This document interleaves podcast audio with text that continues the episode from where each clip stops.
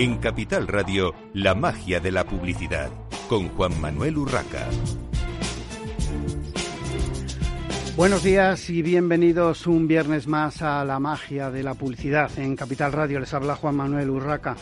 Hoy tenemos con nosotros a dos expertos en, yo diría que marketing digital mm, básicamente, pero no solo eso, eh, pero con un aspecto muy importante de algo que está muy de moda, los famosos eSports. Nos van a hablar de varios temas, pero sobre todo de eSports. Ellos son, eh, sin más dilación, Pedro Ricote, fundador de Well Branded Played Brands. Bienvenido, Pedro. Y Quique Cadórniga, fundador también de Well Played Brands. Bienvenido, Quique.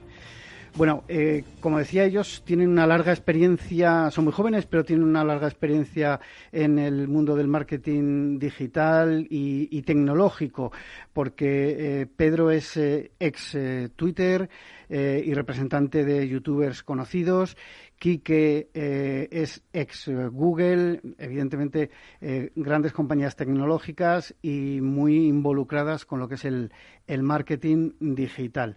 Eh, bueno, pregunta para ambos.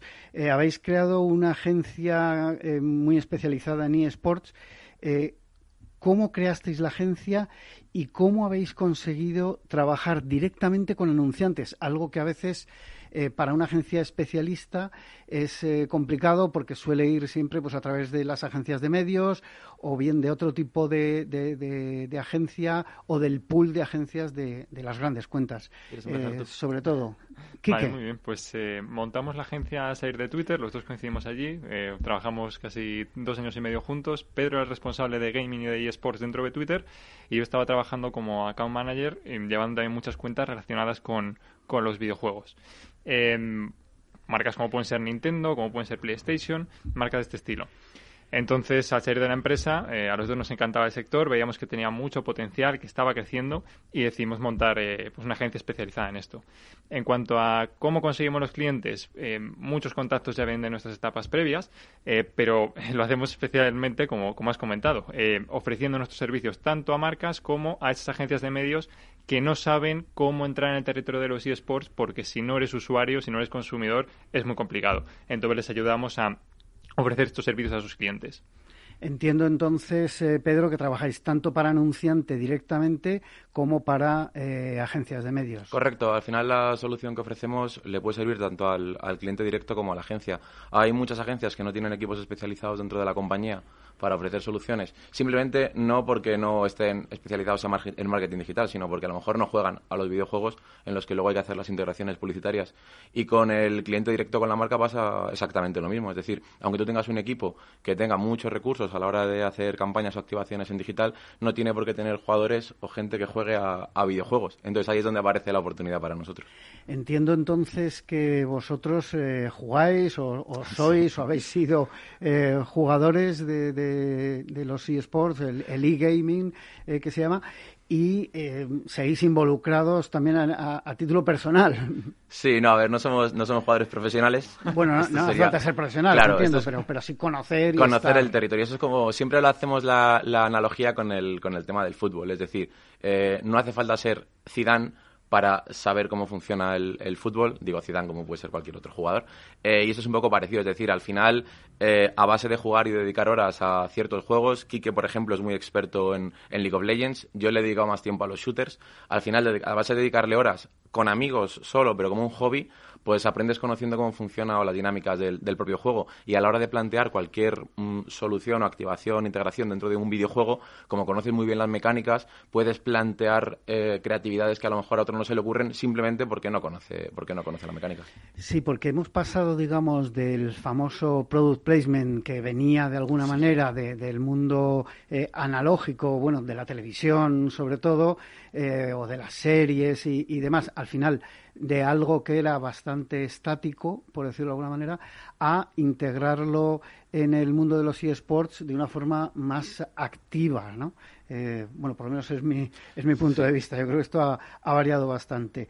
Bueno, eh, los eSports eh, son una oportunidad para muchas marcas, pero tradicionalmente hemos visto involucradas marcas muy tecnológicas en, en el mundo de los eSports a la hora de hacer, promociones, de hacer eh, product placement o eh, simplemente branding. ¿Hasta qué punto es un territorio adecuado o, que puede ser rentable para sectores fuera de lo tecnológico, que es lo más obvio? Es totalmente así. La historia de, de los eSports desde el punto de vista del marketing ¿no? en España ha sido tal cual lo has descrito empezó mm, eh, sobre todo las empresas que se dedican a pues, eh, fabricar ordenadores, como puede ser HP, y dijeron, oye, si esta gente está todo el día jugando, quizás les podemos vender ordenadores, vamos a anunciarnos. Después llegaron las eh, telecomunicaciones, pues Orange patrocinó la, Liga League of Legends, que se llamaba Superliga Orange hasta hace un par de años, Movistar creó su propio equipo, que se llama Movistar Riders, y Vodafone patrocinó al equipo Giants. Entonces, una vez que estas empresas dicen, oye, pues usan Internet, vamos a anunciarnos también, eh, las marcas empiezan a, pensar que además de jugar a videojuegos esta gente hace más cosas, ¿no? Y es un público pues que también va al supermercado, que también se lava la cabeza con un champú determinado y entonces empiezan a entrar marcas de fuera. Y eh, en este sentido han entrado marcas desde gran consumo, que son las más sencillas o las que primero nos vienen a la cabeza. Eh, tenemos algún caso del que luego podemos hablar, como, como ha de Cacaolat, pero han entrado hasta marcas de lujo como Louis Vuitton. Eh, ¿Cómo? Bueno, pues en el modelo de negocio de estos juegos en, eh, suelen ser juegos gratis, los eSports. O sea, ha cambiado mucho el modelo de negocio de los videojuegos tradicionales. Aquí el videojuego es completamente gratis y te cobran por una cosa que se llama skins, que son trajes. Es ropa que tú le pones al personaje dentro del juego que no te aporta nada más que mm, una cuestión estética. Y lo que ha hecho Louis Vuitton es diseñar una de estas eh, piezas de ropa eh, que se llaman, bueno, pues skins de prestigio y son más difíciles de conseguir. O sea que realmente hay muchísimas formas de, entrar. Es un tema de conocer bien el territorio y de ser un poco creativos y, adaptarte. Bueno, y de alguna manera también el dejarse aconsejar por expertos como, como vosotros para poder eh, incidir, digamos, en, en eh, hacer un buen marketing en un territorio pues que muchas veces como comentáis es desconocido para las marcas pero que tiene mucho mucho potencial. Vamos con esos ejemplos porque eh, habéis logrado algunas eh, campañas curiosas. No sé si nos quieres contar Pedro el ejemplo de la super campaña con, con Cacaolat con Cacaolat, lo que no sé si podemos decir los resultados ya, que hay que esperar. Yo creo que salen la semana que viene, ¿no? Pues vamos a presentar el caso a, un concurso. En cualquier caso, eh, tuvimos una reunión con él a través de, la agencia People. Antes comentábamos precisamente que a veces llegamos a clientes directos, otras veces a través de otras agencias eh, conseguimos la relación con el cliente.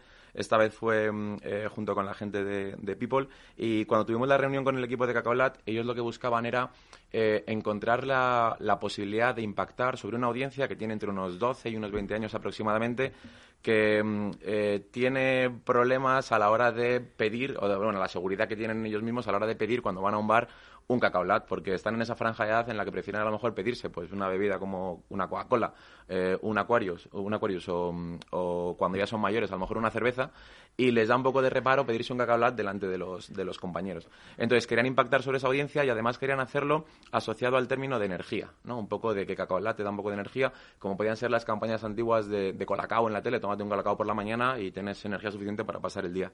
Y, lo que hicimos fue, eh, como Kike es muy buen conocedor del juego, asociarlo directamente a un hito que ocurre en torno al minuto 20 de las partidas de League of Legends, que es el Barón Nashor sale una especie de culebra morada para los que sean desconocedores del juego y el equipo que la derrota tiene energía extra durante, durante tres minutos. Entonces lo que hemos hecho ha sido hacer una especie de eh, renaming del, del, momento del bufo del Nashor que se llamaba y ahora es el bufo de energía Cacaolat. Entonces el equipo que lo derrota durante tres minutos tiene más energía que el rival gracias a Cacaolat.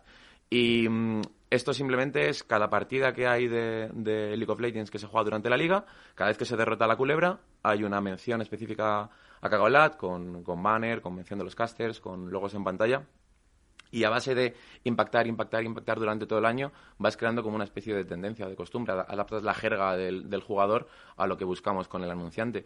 Y ahora mismo no, no, ocurre siempre, obviamente, llevamos un año solo trabajando con ellos, pero muchas veces cuando hay gente jugando y se derrota el Nashor, el, el bufo de energía Cacaolat, y la gente ya lo va interiorizando y adaptándolo un poco también a su, a su lenguaje. Una curiosidad, Pedro y Quique, eh, estáis mencionando algo que de alguna manera cambia el propio juego. Es decir, se, está, se está cambiando el nombre de un, de un elemento, digamos, del juego, en este caso de, League of Legends.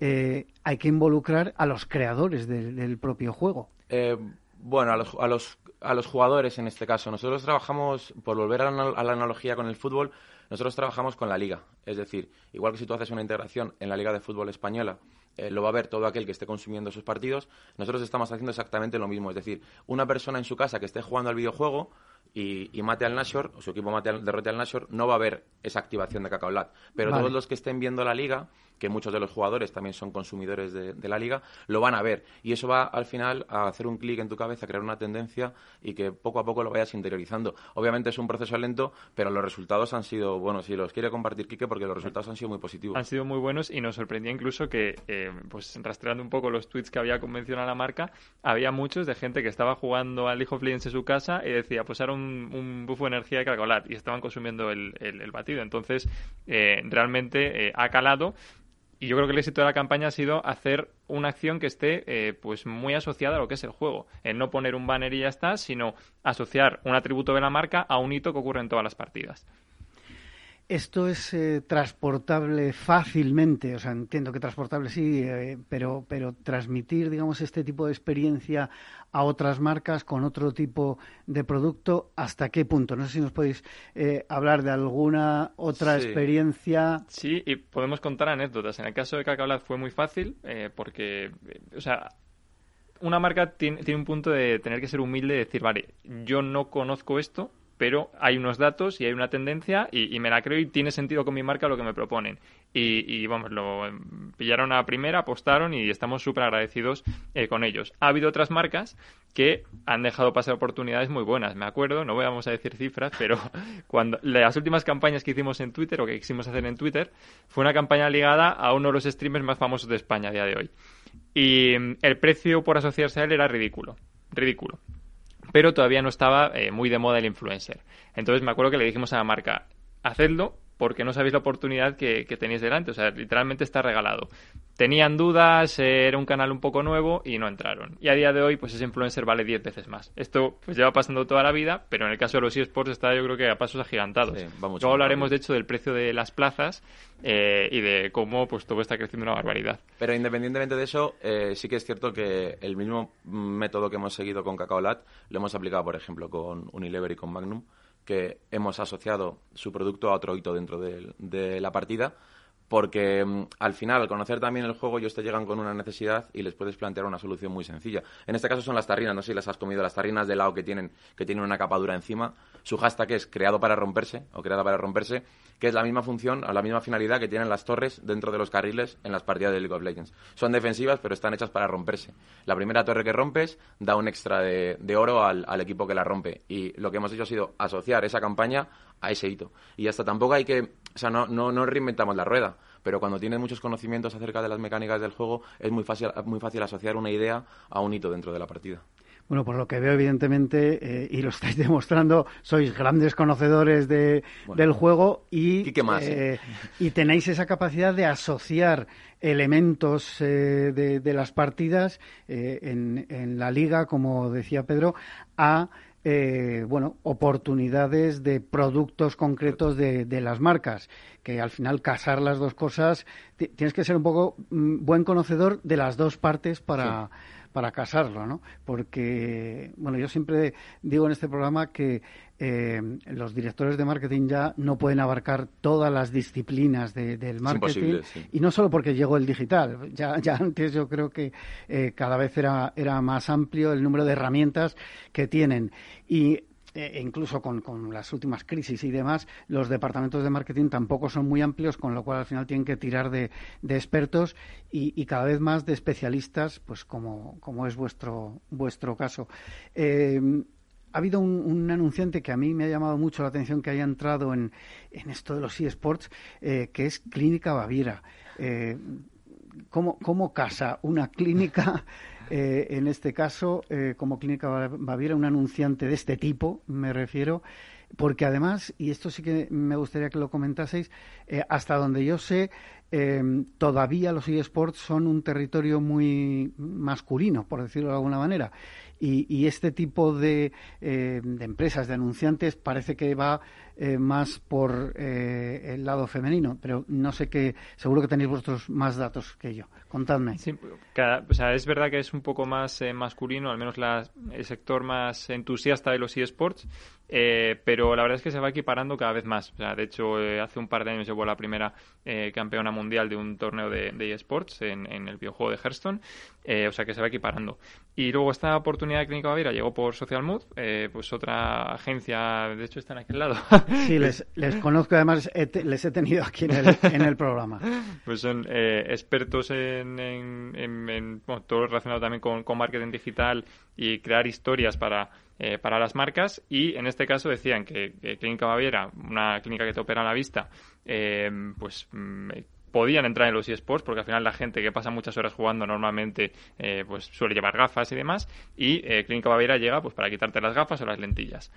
Entonces, ¿qué hicimos? Asociar la misión de la marca, que es mejorar la vista de la gente, a cómo podía la Clínica Baviera, eh, Clínicas Baviera, a eh, mejorar la visión de la gente dentro de los juegos. Y aquí hay un abanico enorme. O sea, dentro del League of Legends, por ejemplo, que fue una de las acciones que hicimos, eh, hay, un, hay una acción que es eh, poner visión. O sea, igual que tú tienes puntuación por matar a jugadores enemigos, tienes una puntuación de visión. Y esta visión se, se gana colocando unas balizas en el mapa del rival para espiarles.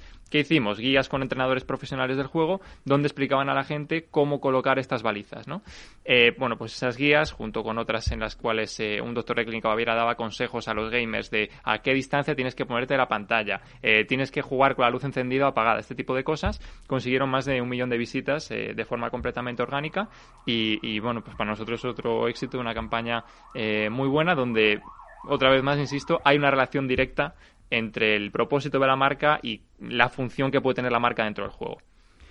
Bueno, eh, aparte de, todas estas, estas marcas que, habéis comentado, eh, viene eh, el otro lado, el anunciante y su necesidad de rentabilizar todo este tipo de acciones y vienen los datos. yo tengo aquí un dato de un estudio que se hizo a final de 2020 que decía que las marcas patrocinadoras de eSports tenían un eh, recuerdo de marca inferior al 26% de los encuestados. ¿No es un poco preocupante esto? No sé si ha, variado este porcentaje, pero eh, eh, no deja de ser algo que, comparado, por supuesto, a la televisión u otros medios, es muy bajo. No sé qué datos tenéis vosotros o, qué podéis comentar. Es que al este depende de cómo te asocies, ¿no? Si es que si pones un banner, el banner va a ser igual de, mm, bueno, pues poco notorio en cualquier sitio. Eh, pero si haces una integración chula, eh, yo creo que, la gente lo recuerda. Eh, justo en esta campaña que estábamos comentando de Clínica Baviera, había muchísimos comentarios en los canales de YouTube de qué gracia que esta marca haga esto, ¿no? y sobre todo cuando apuestas por creadores de contenido, que a lo mejor no son los más grandes, que están muy saturados por marcas, la gente ve que realmente estás apoyando a ese creador pequeño a que siga viviendo de, crear ese contenido, ¿no? Entonces te tienen mucha estima, o sea que no, o sea, nos sorprende el dato, eh, yo creo que depende de cómo te asocies para hacer... Sí, en cualquier caso, las campañas que hemos tenido, los resultados han sido muy positivos en términos de impactar sobre la audiencia objetiva y de cómo han incrementado la venta sobre esa audiencia luego con, respecto al producto que venden. Em, pero es cierto que también habría que comparar, que imagino que en el estudio, no, no sé si se dirá eso, el, coste que tiene la inversión para hacer a lo mejor una campaña en televisión que tiene mucha repercusión versus una que haces en Internet que a lo mejor la inversión es más baja, los recursos que tienes son menores y la capacidad que tienes de impactar sobre tu audiencia objetiva también es más difícil. Y también es más difícil hasta de medirlo porque, eh, bueno, con la tele los datos a veces son muy inferidos, con Internet aunque se sabe todo, pero en los tramos de gente que es menor de 18 años tenemos que hay mucha complicación para, para medir. Entonces, habría que comparar las cosas en su justa medida. Es decir, si una campaña que vale X en tele la llevas a, a Twitch o la llevas a Twitter, los resultados serían más o menos parecidos, porque dudo mucho que, hubiera mucha diferencia. No lo sé, lo hablo desde el desconocimiento, porque es verdad que no tengo, que no tengo herramientas ni datos para, para refutar eso. Bueno, al final es verdad que eh, el ROI es eh, lo que está ahora eh, en, el ojo del huracán de, cualquier departamento de marketing de un, de un anunciante, porque por desgracia, pues los directores financieros cada vez tienen más, más peso en muchas decisiones, también en, de las empresas y, y, también en marketing. Digo por desgracia porque a veces pues no es lo más adecuado recortar por recortar, pero bueno, eh, es verdad que eh, eh, las cosas hay que medirlas y, al final este tipo de estudios, bueno, a lo mejor puede ser más o menos incompleto, pero yo os lo preguntaba un poco por, por saber hasta qué punto o, si hay más datos de hasta qué punto eh, las marcas impactan directamente en los consumidores de este tipo de comparte los datos de Cacaolat, si al final se va a presentar. No, eh, mm, Cacaolat en este caso pues tuvo más de 30 millones de, impactos solamente en esta campaña eh, y un incremento en, la penetración en, en, las familias del target de la campaña de superior al 15%. Eh, entonces, eh, pues la prueba de que están contentas es que vuelven a repetir este año. Han renovado el patrocinio eh, con la liga, sí, efectivamente. un año además en el que la audiencia de la liga va a explotar. Eh, luego comentamos pues algunas novedades que, traen, como, como que haya entrado justo Ibai con, con Piqué a crear un equipo pero el hecho de que cada vez más marcas estén entrando en los eSports mm, debe ser porque les funciona, sobre todo cuando repiten. bueno, Quique, has comentado algo que evidentemente ha saltado a los medios estos días y que, y que ha sido bastante llamativo, ¿no?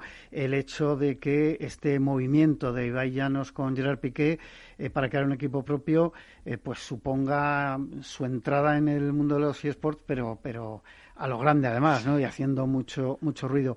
Eh, ¿qué, tipo de influencia que creéis que va a tener eh, en el mundo de los eSports y, por ende, eh, todo lo que se relaciona con el marketing dentro de los eSports? Tenemos un minuto antes de la pausa publicitaria, así que Cuéntanos. Pues muy potente, porque al final de 10 equipos que había en la, en la Superliga, que es la Liga League of Legends, cuatro se han ido y han entrado cuatro, cuatro entidades enormes. Una de ellas es la Ibai, que además va a poder, eh, bueno, al menos eso parece, eh, hacer eh, publicar, digamos, la señal desde su propia cuenta de Twitch. Va a poder emitir en los partidos. Entonces, a nivel de audiencia, cualquier marca que ya esté dentro se va a ver beneficiada mm, una barbaridad. Ya simplemente por eso de alguna manera lo que comentabas antes, ¿no? El, que ya esté subido al carro, eh, pues se beneficia. Y en cuanto a costes, porque mencionabas antes, claro, eh, todo esto revaloriza de alguna manera este, este canal de comunicación. Eh, había muchos tweets al respecto, criticando, diciendo qué barbaridad que, que Ibai y Piqué pagan 300.000 euros por la plaza, por comprar la plaza del equipo. Cuando hace unos años la regalaban. Dicen, ya, pero es que no estamos hace unos años, estamos ahora y ahora ha crecido una barbaridad, las audiencias crecen todos los años eh, y este año yo creo que va a ser un boom. Sí, bueno, esto además es como quien compró acciones de las teleoperadoras cuando empezaban los móviles, que había cuatro en España eh, y ahora, pues evidentemente estamos en otra en otra situación de mercado. Hacemos una breve pausa para la publicidad y continuamos en la magia de la publicidad en Capital Radio.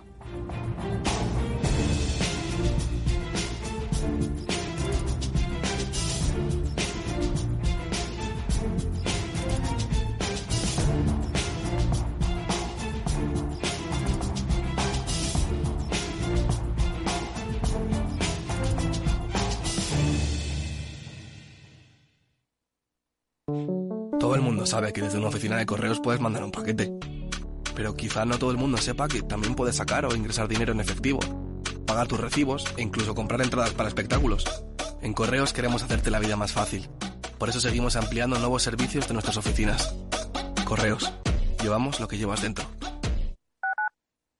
Escuchas Capital Radio, Madrid 105.7, la radio de los líderes. Esto te estás perdiendo si no escuchas a Luis Vicente Muñoz en Capital, La Bolsa y la Vida. Antonio Garamendi, presidente de la COE. Habría que evaluar, eh, y para eso también está la mesa, nos podríamos sentar, y me da igual si hubiera que cambiar la ley, un salario mínimo que se acogiera o que se acoplara eh, a cada uno de los territorios de este país, porque la realidad es que la propia negociación colectiva también va en función de esos territorios. Es diferente cuando vemos el convenio del metal, por ejemplo, pues de Vizcaya es muy diferente al convenio del metal de otra provincia, e incluso del propio País Vasco. Y yo creo que esa es la realidad eh, y es por eso por lo que estamos diciendo este tema. No te confundas. Capital, la bolsa y la vida con Luis Vicente Muñoz, el original. Capital Radio. Siente la economía.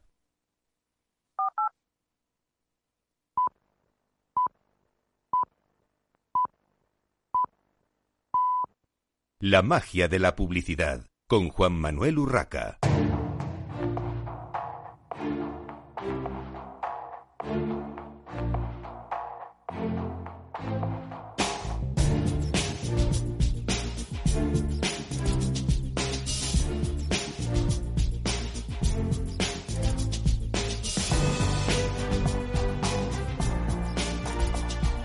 Continuamos en esta mañana de viernes en la magia de la publicidad en Capital Radio, hablando de, eSports, de, marketing, de su relación con el marketing eh, y además eh, con dos expertos como Pedro Ricote y Quique Cadórniga de Well Played Brands.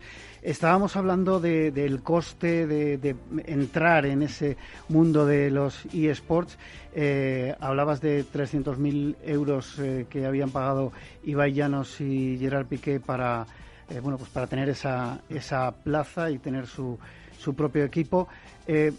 ¿Cómo está influyendo en general eh, en la, publicidad y las acciones de marketing alrededor de los eSports en el desarrollo de los propios eSports. Porque, claro, eh, al final cuando algo, mm, digamos, se empieza a crear, eh, cuando hay un deporte nuevo, por ejemplo, y no hay dinero, pues, bueno, pues es cosa de aficionados, de, de barrio, luego puede ser de una ciudad, pero mm, que llegue a ser algo tan grande como esto y con la facilidad del digital, eh, es, es, mucho más potente, pero al final el dinero eh, también ayuda. ¿Cómo creéis que está influyendo? Pues a ver, lo, lo, primero es, yo agradezco mucho, al margen ya, esto es una opinión personal, pero que los eSports nos hayan vendido, por ejemplo, al tema de em, anunciantes, que a lo mejor son poco éticos, digamos, como pueden ser casas de apuestas o similares, y han dejado muchísimo dinero sobre la mesa porque no han querido asociarse o vincularse a este tipo de campañas. Y eso me parece muy bien, porque al final la edad media de la gente que consume este tipo de contenidos es muy baja y lo único que puedes provocar son pues, problemas a largo plazo, pero a nivel sociedad directamente. Y, y luego, por otro lado, eh, la otra, otra de las conclusiones que saco es que la, la audiencia recibe muy positivamente el tema de que haya marcas involucrándose dentro del territorio. Y esto lo vemos cuando hacemos activaciones con, tanto con Cacaolat como con Magnum durante las partidas. La gente suele poner TY, que es como la abreviatura para Thank You, y mencionar a la marca. Es como Thank You Cacaolat, Thank You Magnum. Eh, porque están permitiendo que el territorio se profesionalice, que cada vez llegue gente mejor a jugar, haya mejor, y cuando hay mejores jugadores las partidas son más interesantes, es más emocionante todo, y la audiencia está encantadísima con que haya, con que haya anunciantes.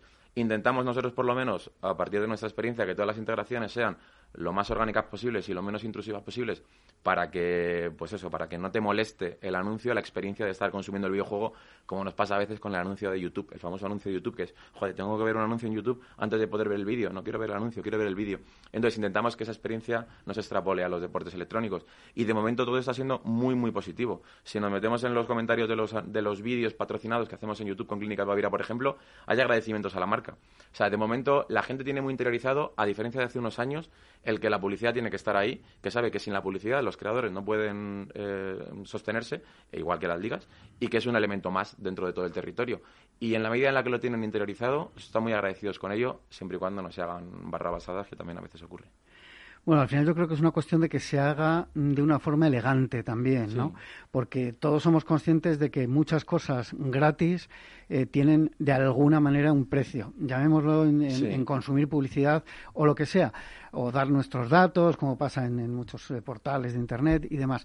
Pero es verdad que si se hace de una forma elegante, de una forma que aporte un cierto valor, eh, lo hemos comentado muchas veces en esta mesa con muchos directores de marketing y con mucha gente de, agencias también, que al final es una forma natural de que los consumidores, que al final somos todos, aceptemos eh, cierta eh, cantidad, cierta dosis de, publicidad. ¿no? es que tendemos a confundir lo gratuito con que no cuesta hacerlo a nivel de precio es una cosa que nos suele pasar. Decir, ah, no, como esto es gratis, no, a ti no te cuesta hacerlo, no, perdona, esto tiene unos costes y muchas veces son muy elevados. Ayer lo vimos, por ejemplo, con, eh, con las batallas de gallos de la FMS, que también es otra cosa que es muy, tiene mucha tendencia muy fuerte en, en Internet, que a lo mejor está menos, uh, menos posicionada en mainstream, pero es una, una señal que se ofrece de forma gratuita. Tú te conectas al canal de Plays en, en YouTube y puedes ver las batallas de gallos.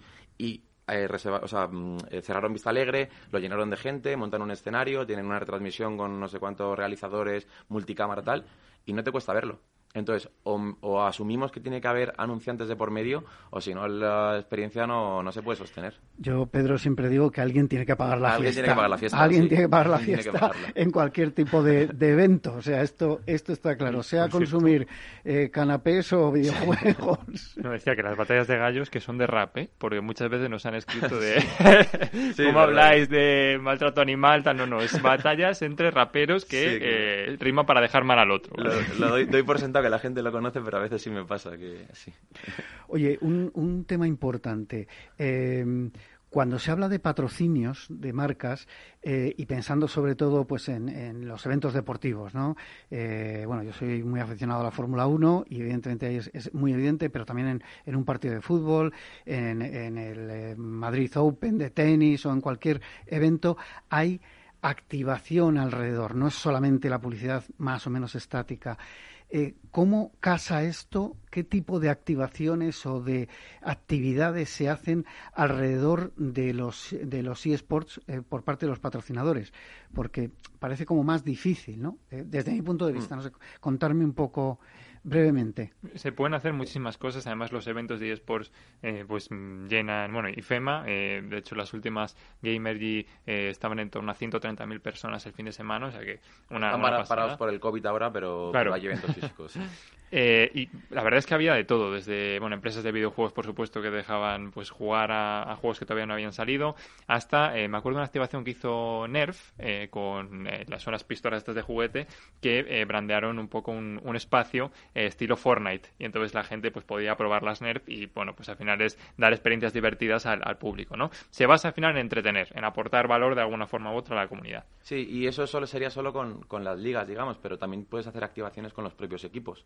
Eh, al igual que ocurre con, algunos deportes más tradicionales, los equipos de eSports conviven, el, equipo todo junto en, una, en lo que ellos llaman gaming houses, que son como las ciudades deportivas de los, de los equipos más tradicionales, como puede ser Valdebebas o La Masía, y son literalmente mansiones, porque son mansiones con entre 8 y 16 habitaciones. Sí, he, visto, alguna. Has visto alguna, ¿no? La donde, donde los equipos conviven y, tienen espacios donde pueden hacer también activaciones para hacer un meet and greet con fans o, sesiones de, de Q&A con fans o con prensa o con lo que sea, y los espacios están brandeados y patrocinados. Entonces, al final, si haces una barbacoa, pues puedes llevar, como hacen algunos equipos, marcas de productos para hacer en la barbacoa, tal, y las tienes ahí integradas, y al final es una experiencia más tanto para la marca como para el consumidor. Sí, la verdad es que no, no recordaba aquel evento, hubo un evento al presentar el equipo y tal para. Como para Raiders hubo en el Matadero, por ejemplo, muy grande, y algunos equipos, porque ellos tienen ahí el, estudio, pero algunos equipos tienen la gaming houses aquí en Madrid y tienen unos espacios para prensa de la leche. Sí. Muy, muy curiosos, eh, evidentemente. Bueno, tenemos que ir terminando. Eh, ¿Cómo está el sector de los eSports en España? Porque, bueno, esto, eh, cuando hablamos de tecnología, siempre parece que miramos a Estados Unidos, ahora con un ojo también en, China, pero ¿cómo está en España este sector? Nosotros miramos a Corea, en, realidad. Decimos que España es la pequeña Corea, siempre. Eh, está, creciendo muy rápido. Los números que tenemos aquí, Kike es el, que mejor controla los datos, pero diría que España es el cuarto país en términos absolutos con más jugadores eh, en Europa, ¿es? Sí, exactamente. Y, luego a nivel de relevancia de audiencia, España es un país super gamer. Eh, de hecho, eh, la liga de League of Legends eh, es la más importante de toda Europa, la de España. Y este año que ha entrado pues, Ibai con Piqué, va a entrar el Barça, entran equipos, bueno, Fanatic, por ejemplo, estos grandes, también monta su academia aquí en España, mm, se va a disparar. entonces, al final, pues es que los españoles ganamos en cualquier deporte y ahora en los eSports seguro que también. Y por último, ¿cómo veis a los medios respecto a este mundo de los eSports? Bueno, a ver, ha habido muchos encontronazos entre la prensa más tradicional y gente como Ibai, por ejemplo, cuando hace poco cubrió la presentación de Messi en el, en el PSG y creo que de hecho tuvo una sesión en directo con Juan Castaño y con alguien más, porque muchas veces la prensa más tradicional le cuesta adaptarse a los nuevos movimientos o a las nuevas tendencias Eh, yo creo que va a ser algo que va a ocurrir de forma orgánica y de forma natural porque esto es como un tsunami. Eh, les va a pasar por encima y el que lo quiere ignorar, lo único que se va es como si te va a atropellar un camión y te tapa los ojos. Eh, me refiero, el impacto te va a llegar igual. Entonces, es una cuestión de tiempo. poco a poco los medios se van haciendo mucho más eco de las novedades del mundo de los eSports porque cada vez hay más gente interesada en esto y la información va a llegar por muchas más vías de las que estábamos acostumbrados. Es decir, antes teníamos tres o cuatro medios que capitalizaban toda la información, bien fuera de radio, de tele o de prensa escrita, y hoy en día eh, cualquier chaval con una cámara en su habitación y con una conexión a Internet te va a poder contar las novedades del sector.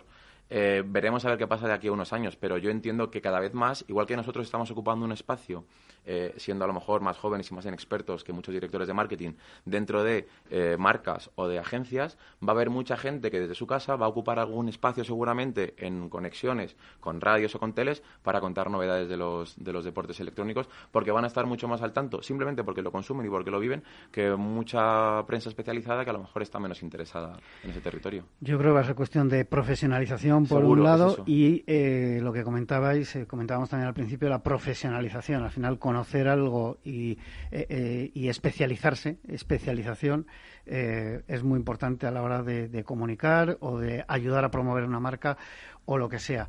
En cualquier caso, estamos hablando de, grandes influencers también, los equipos, los que hablan de, de todo este mundillo. Y para hablar precisamente de, influencers y de cómo se mide eh, todo este eh, mercado, eh, tenemos a Mayra Barcellos, directora de Nielsen Media para España y Portugal. Bienvenida, Mayra, una vez más a Una este vez más, muchas gracias. Bueno, Pedro y Quique, os invito a que, a que os quedéis, por supuesto. Mayra, eh, Nielsen Influence Scope, que cuesta un poquito. Costa, perdona, estas manías de traer los nombres americanos es una pasada. Bueno, eh, al final eh, yo siempre digo que estamos acostumbrados, pero es verdad que, de vez en total. Hay siempre tres nombres, tres nombres de la cultura, ¿no? Se agradecería. Bueno, eh, estáis poniendo en valor el mercado de los influencers en España. Eh, para situarnos, Mayra, ¿de qué inversión estamos hablando en los últimos años y qué previsiones de futuro hay en cuanto a este, este sector de los Claro, claro. Desde Nielsen medimos al final la eficiencia, la calidad y para cuáles influencers tu marca debe escoger al final, ¿no? Para hacer su, su plan de medios. Cuando hablamos mucho más de inversión, buscamos entender los datos de InfoAdex. O sea, 76, 80 millones ¿no? en 2020. Tuvimos un crecimiento comparado a 2019 de 22%, mismo en pandemia. Hay una expectativa de un crecimiento de doble tamaño para este año y mucho más en los años. Cada vez más de la inclusión esports es Twitch, plataformas digitales, contenidos y cómo la verdad los influencers están adaptando en entender el mundo offline y traer para el mundo digital también. Entonces, creo que el resumen es un mercado en crecimiento brutal de dos o tres dígitos. Hemos hablado en esta mesa muchas veces de, los influencers, de, utilizar bien a los influencers por parte de, las marcas y de alguna manera lo que necesitan las marcas al final y las agencias es métricas que permitan, eh, pues bueno, como su nombre indica, medir, poner en valor eh, qué están haciendo los influencers para esas marcas y no solo en branding, sino muchas veces también en acciones ya eh, tácticas, no solo estratégicas de, venta de producto, que al final es lo que las marcas quieren. Eh, Mayra, ¿qué métricas deberían tener presentes las agencias y los anunciantes en cuanto al marketing de, influencers? De influencers. Eh, creo que siempre hablamos de, además de seguidores, ¿no? Sí, evidentemente. Ir mucho más que Sí, más, más allá, porque lo de los seguidores, eh, y además yo en esto tengo una opinión personal, pero, pero lo comento siempre, yo la mayoría de las cifras no me las creo porque todos sabemos que se pueden comprar seguidores. Hay formas y formas. Hay, formas de hacerlo y eh, nos guste o no, eh, entras en determinadas web y por X dinero, y no estamos hablando de, millones de euros ni muchísimo menos, hay que quitarle tres ceros y ya pues tienes eh, millones de seguidores. Comprar eso, por desgracia, está ahí y mientras no se regule, mientras no se controle, a mí lo de los seguidores no es un valor que aporte. Eh, es, mi opinión. Y además de esto, no solo mirar métricas que podemos hablar ahora, pero también la importancia de los nanos, micros, macros influencers, ¿no? Hay una oportunidad muy interesante entender cada tipo de influencer de acuerdo con tu marca. Entonces, hablemos de los cuatro R's, ¿no? Mucho más para el idioma americano que el idioma de, de, España. Entonces, reach, la verdad, alcance, ¿no? Entender cantidad de seguidores y el target. O sea, para quién está haciendo sus posts. Entender estas dos métricas. Relevancia, el macheo de los atributos del influencer con los datos de audiencia.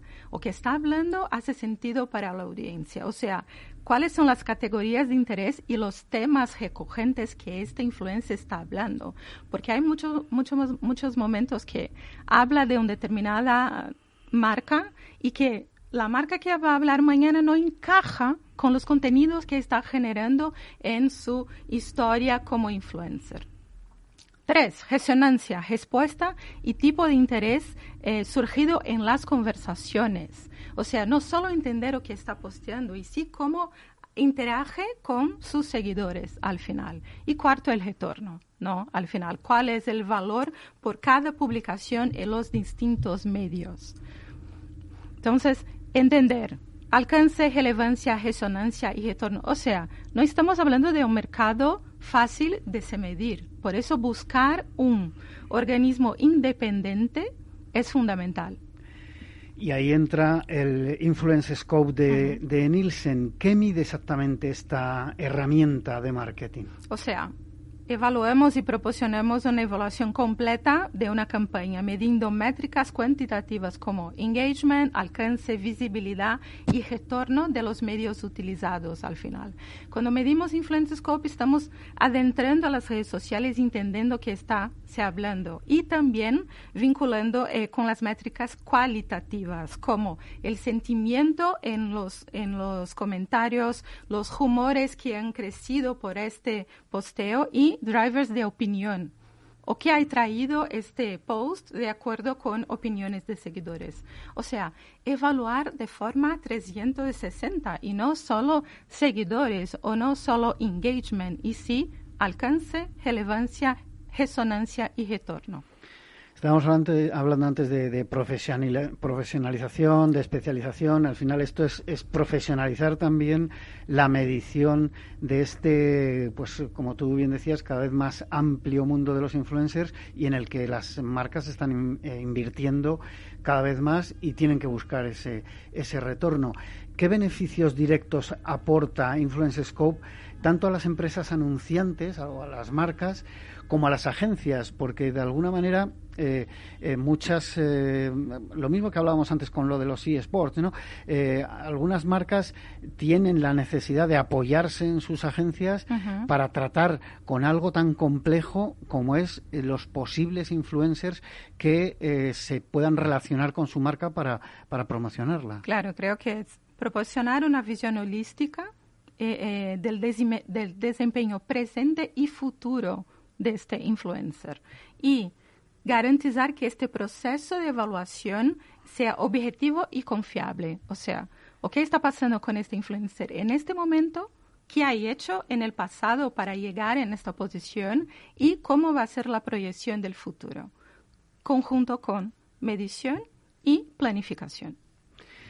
Y en cuanto a eh, los retos que tienen los, los, profesionales que usan este marketing de influencers, porque eh, vuelvo a lo mismo, eh, los directores, directoras de marketing e incluso de las grandes empresas pueden conocer mucho del mundo del marketing, pero no mm, todo ni todas las herramientas que, que se utilizan. ¿A qué se están enfrentando ahora mismo cuando quieren trabajar con influencers para sus marcas? Claro, creo que el, el principal reto que tienen en este momento es la selección de, del influencer correcto, porque hay una disponibilidad inmensa y muchos van por cantidad y ni tanto por calidad. Parece muy simple, ¿no? De hablar de cantidad y calidad, pero eso está pasando mucho y con marcas que son marcas potentes. Primera cosa, la selección de la personalidad correcta del influencer garantizar la calidad de audiencia desde el principio de la selección, de la medición y del retorno de estación. Entonces, seleccionar el correcto, el, influencer correcto es la primera etapa que la agencia y la marca deben garantizar para este, esta eficiencia de campaña. Bueno, ¿y hasta qué punto está dispuesto el consumidor, según este estudio que habéis hecho en Nielsen, el Influence Scope, hasta qué punto está dispuesto eh, o predispuesto el consumidor que ha recibido impactos de influencers para decidir su compra por una determinada marca? Porque mm, hasta donde yo sé, eh, ha habido un momento en el que eh, la explosión de este mundo de los influencers, el que cualquiera estuviese eh, casi todo su tiempo promocionando marcas y productos, ha producido un cierto rechazo en el consumidor.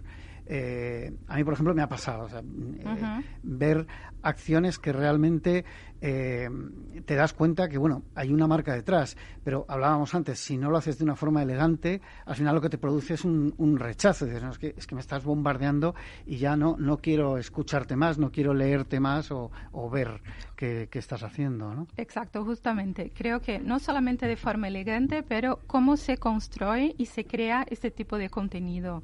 Eh, nosotros hicimos un estudio en 2020, o sea, durante la pandemia, que fue muy, mucho esta esta fase de que los influencers estaban a tope y 34% de los españoles busca principalmente de influencers recomendaciones útiles sobre servicios y productos.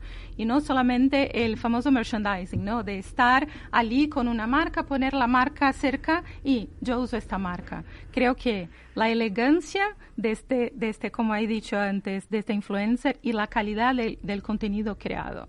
Esto es lo que ahora los, los españoles están demandando mucho más y no apenas enseñar el producto.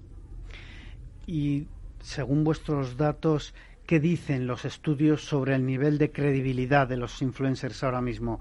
Eh, como decíamos, visto en los últimos tiempos algunos abusos incluso y, malas eh, prácticas. Eh, incluso a veces, eh, comentaba antes eh, Pedro lo de que los eSports han evitado cierto tipo de, anunciantes, anunciantes que podían haber sido muy, pues, bueno, pues muy ventajosos a la hora de, hacer caja para, para los eSports y, y, se han evitado.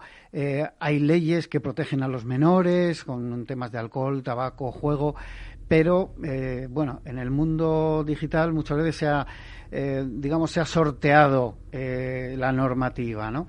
¿Qué dicen los estudios sobre la credibilidad? Eso es muy interesante. O sea, 74% de los consumidores encuestados coincide en señalar que los influencers pierden credibilidad cuando cometen el error de cooperar con marcas que no se ajustan adecuadamente con su imagen y no solo con su imagen, pero determinados eventos, determinadas marcas que no hay sinergia. ¿no? O sea, el alguien que sabemos que es saludable y que hace deporte y va a hacer algo relacionado a tabaco que no se encaja mucho con su propia personalidad, ¿no? Y esto pasa. O que un mes hace de, de una marca y el mes siguiente de la competencia. ¿Cómo? ¿No? O sea, ¿cuál es tu, tu forma de encajar tu valor y tu ética de trabajo al final. Entonces, 74% es gran parte, está con los ojos abiertos por la calidad del, del contenido y del influencer. Es verdad, has comentado una cosa importante. Eh, se ha hablado muchas veces de las celebrities o los influencers digitales también, las celebrities, digamos, eh, en el amplio sentido de la palabra, los, los famosos, eh, la gente del, del cine o, o, de la televisión, que tiene mucha influencia y que muchas veces se habla de su eh, relación, su compromiso con, con ciertas marcas, eh, que muchas veces eh, tenemos ejemplos muy, muy loables. Pero es verdad que hay veces que dices, este personaje no, no me encaja con esto que ahora de repente está representando. que bueno, evidentemente lo hace por dinero y, y, es respetable, pero claro, luego está el tema de la credibilidad, ¿no? Este, este dato yo creo que es importante. Mayra, nos quedan tres minutos. ¿A quién va dirigida vuestra herramienta?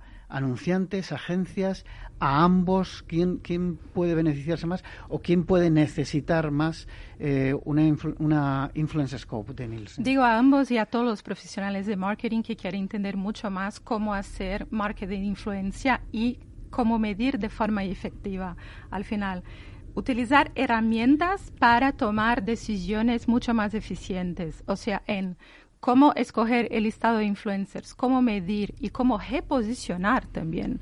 Creo que, que pasa, mucha gente hace la medición, pero no se reposiciona. Entonces, en resumen es tener una medición independiente que no sean solamente las redes sociales que tú estás exponiendo tu marca y ni solamente de los influencers que también proveen el mercado de métricas y cómo crear este, esta verificación antes de escoger y antes de poner su marca conectada a una personalidad, un influencer. Bueno, yo creo que es importante porque al final las marcas para seguir moviéndose en este mundo digital necesitan datos y aunque, eh, como se decía antes, yo creo que cada vez menos eh, todo se puede medir en Internet, yo creo que lo decía Pedro, también es, es difícil a veces eh, segmentar tanto como nos venden muchas veces las, las agencias, con todos los respetos, pero es verdad, a veces nos venden una idea que el consumidor o, los departamentos de marketing de los anunciantes, eh, pues eh, al final, en más de una ocasión se han sentido engañados porque no es tan fácil medir hasta, eh, digamos, el ajuste fino ¿no? de, los estudios en cuanto al, target de, las marcas, dónde, va, eh, dónde van todos esos impactos. Eh, tenemos que hacer un programa sobre programática, porque hay un mundo ahí también con la publicidad programática últimamente. Que, que, hay mucha polémica y veremos veremos qué pasa una pregunta casi a los tres, pero muy rápida porque nos queda un minuto, casi de, sí o no. Eh, ¿Los influencers van a seguir teniendo el peso que tienen ahora mismo para, para las marcas? Eh, Mayra. Yo creo que sí, sí, garantizar un contenido eficiente y sinergia con marcas, con las marcas. Pedro. Yo diría que sí, que va a seguir creciendo seguramente con el paso del tiempo. Yo creo que también, eh, sobre todo los microinfluencers, creo que tienen especial valor. Sí, lo de los microinfluencers, eh, yo, vamos, lo, voy siguiendo desde hace ya un par de años y creo que cada vez va a tener más más importancia, como decía Mayra, para eh, afinar también, ¿no? y a nivel local, ¿no? Porque el micro que está en su región, con su grupo pequeño, que puede hacer la interacción. Pues eh, hasta aquí lo que ha dado de sí hoy la magia de la publicidad. Despedimos ya a Mayra Barcellos de Nielsen, a Pedro Ricote y Quique eh, Cadórniga de Well Played Brands y a todos ustedes les espero el próximo viernes en la magia de la publicidad en Capital Radio. Les habla Juan Manuel Urraca.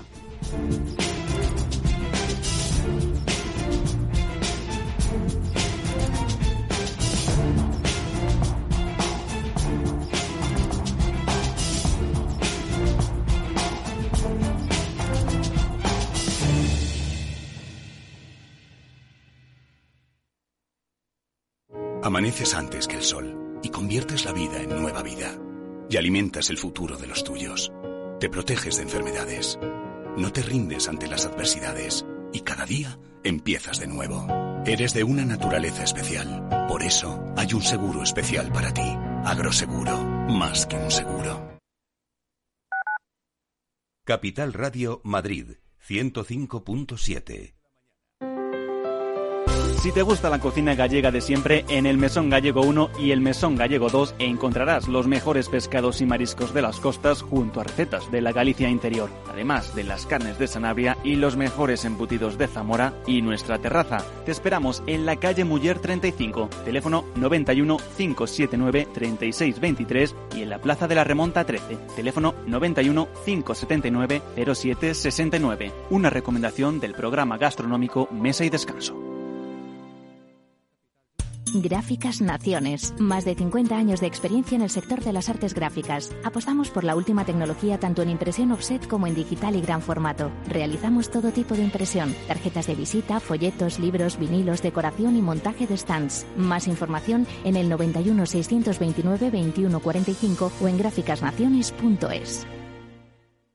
Disfruta de la mejor cocina gallega en Montes de Galicia. Todo un clásico moderno en el barrio de Salamanca. Disfruta de la variada dieta atlántica, de las mejores carnes y pescados tratados con respeto y transparencia y regados con una de las mejores bodegas de la zona. En grupo, en familia o en pareja, Montes de Galicia te ofrece el espacio perfecto en cada ocasión.